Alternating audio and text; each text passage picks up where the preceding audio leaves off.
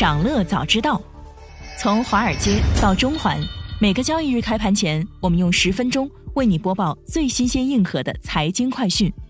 今天是二零二三年二月二号，星期四，各位投资者早上好。即便硅谷的科技公司不断发布盈利预警，但是资金依然在火速入场。美国科技股可以抄底了吗？稍后焦点话题将带你关注。不过，首先还是让我们快速浏览一下今天最值得你关注的全球市场动向。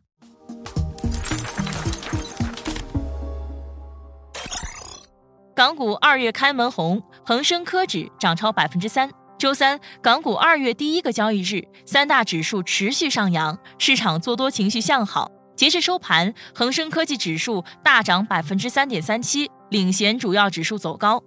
恒生指数收涨百分之一点零五，恒生中国企业指数收涨百分之一点八二。盘面上啊，大型科技股上涨助力大势走俏，政策利好持续释放，三胎概念股持续飙升，汽车股全天领涨，造车新势力表现最佳，B 类医药股集体爆发。香港本地股呢，多数下跌，煤炭股、电影概念股部分走低。消息面上啊，国家已多次调整优化生育政策，各地近期也陆续出台政策鼓励生育。近日，四川卫健委发布《四川省生育登记服务管理办法》，取消了对登记对象是否结婚的限制条件，取消了生育数量的限制，简化了生育登记的要求等。机构预测，生育政策可能渐进式调整，预计将放开三孩生育，而生育鼓励政策将在未来十年循序渐进的加码。展望后市，分析认为，随着市场进入二月和三月复苏强度被真正验证的阶段，预计焦点将从憧憬和成长转而追求业绩和政策确定性更高的公司。看好电力、清洁能源设备、重型工业、新能源、软件、半导体以及电信、石油、煤炭、保险等中字头的国企和央企。市场鸽派解读鲍威尔讲话。美股三大指数盘中全线转涨，截至收盘呢，纳指上涨百分之二，标普五百指数上涨百分之一，道指微幅上涨百分之零点零二，热门科技股和热门中概股都普遍上涨。美联储如期加息二十五个基点。北京时间周四凌晨三点，美联储公布 FOMC 利率决议。将政策利率、联邦基金利率的目标区间从百分之四点二五至百分之四点五零上调到百分之四点五零至百分之四点七五，加息幅度为二十五个基点。本次声明称啊，通胀已经一定程度上缓和，但仍高企。鲍威尔在记者会上表示，迅猛紧缩货币政策的全面效果尚未显现出来，FOMC 正在讨论再加息几次到限制性水平之后就暂停。美国一月小非农爆冷。美国 ADP 研究院公布的报告显示，部分由于天气原因，美国一月 ADP 就业人数增加十点六万人，远不及市场预期的十八万人，较前值二十三点五万人腰斩，为二零二一年一月以来最小增幅。欧元区一月调和 CPI 连续三个月下跌。欧盟统计局公布的数据显示，欧元区一月调和 CPI 初值同比上升百分之八点五，增速创下二零二二年五月以来新低。能源成本增速下降是一月 CPI 缓和的最大驱动因素。剔除波动较大的能源和食品，欧元区一月核心调和 CPI 同比初值上升百分之五点二，略高于市场预期。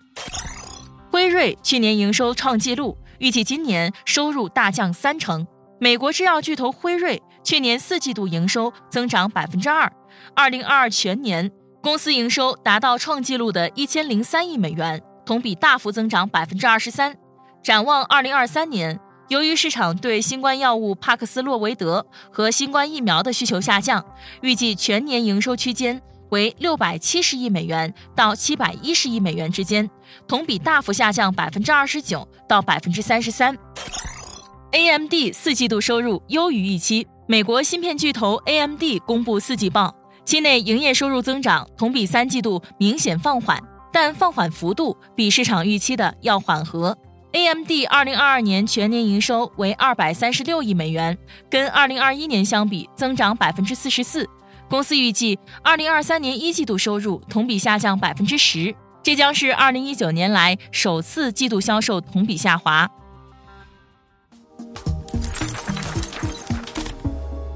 您正在收听的是长乐全球通早间资讯播客节目《长乐早知道》。在快速浏览了今天盘前最重要的市场动向后，我们进入今天的焦点话题。每期节目我们会挑选一个全球最值得中国投资者关注的热点事件。为你从更多视角拆解它可能对市场带来的影响。今天我们关注的是美国科技公司进入寒冬抄底的时候到了吗？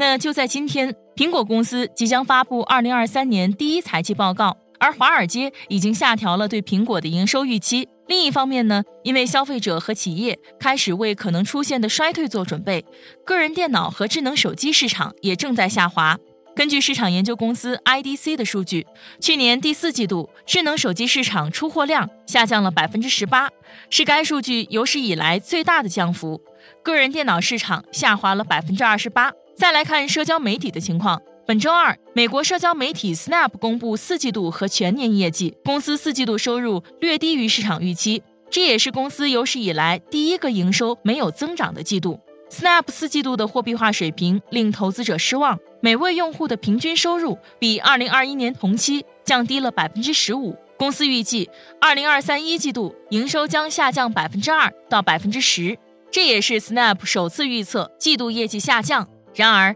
硅谷的寒冬还远远没有结束。就在同一天，美国电子支付巨头 PayPal 宣布，公司将在未来几周在全球范围内裁员两千名全职员工，约占员工总数的百分之七。而一月，包括谷歌、微软等大型上市科技公司先后宣布裁员，其中谷歌宣布计划裁减一万两千多名员工，微软宣布计划裁减一万名员工。在油价高企、通胀飙升以及美联储步步紧逼的加息下，石油公司等价值型股票获得投资者的青睐，以科技股为代表的成长型股票都在遭受重创。那么，美国科技企业逆风翻盘的机会在哪里？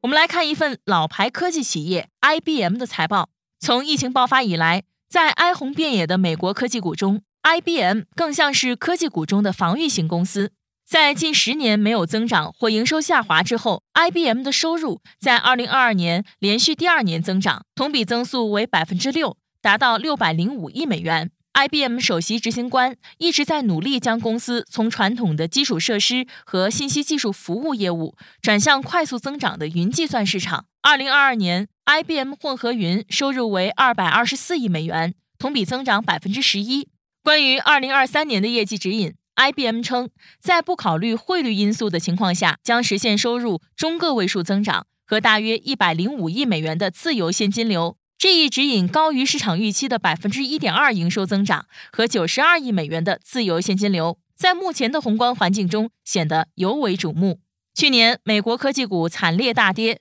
马斯克和木头姐 Cassie Wood 都将此归咎于美联储的激进加息，并且由于市场预测明年美联储加息将继续。当前，美国的一些科技股已经便宜到令人心动，所以，即便硅谷科技公司通过历史性的裁员行动和盈利预警来反映当前的经营难题，但是这似乎并不妨碍市场重新燃起对科技股的热情。在 Meta、苹果、谷歌、亚马逊等科技公司直面财报大考之前，投资者仍在快速入场，火热的情绪助推美股开年上冲。纳斯达克一百指数有望创下一九九九年以来最好的一月表现，并且芝加哥 VIX 指数也显示市场焦虑情绪有所缓解。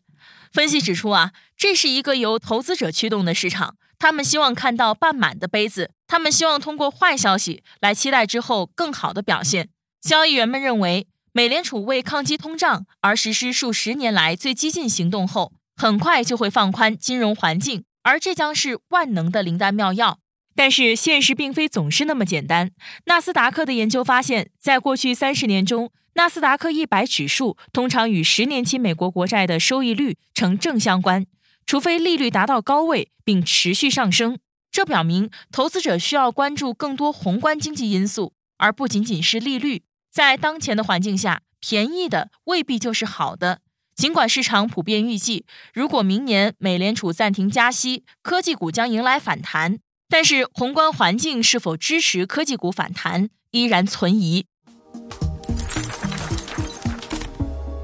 今天还有这些即将发生的日程值得你关注：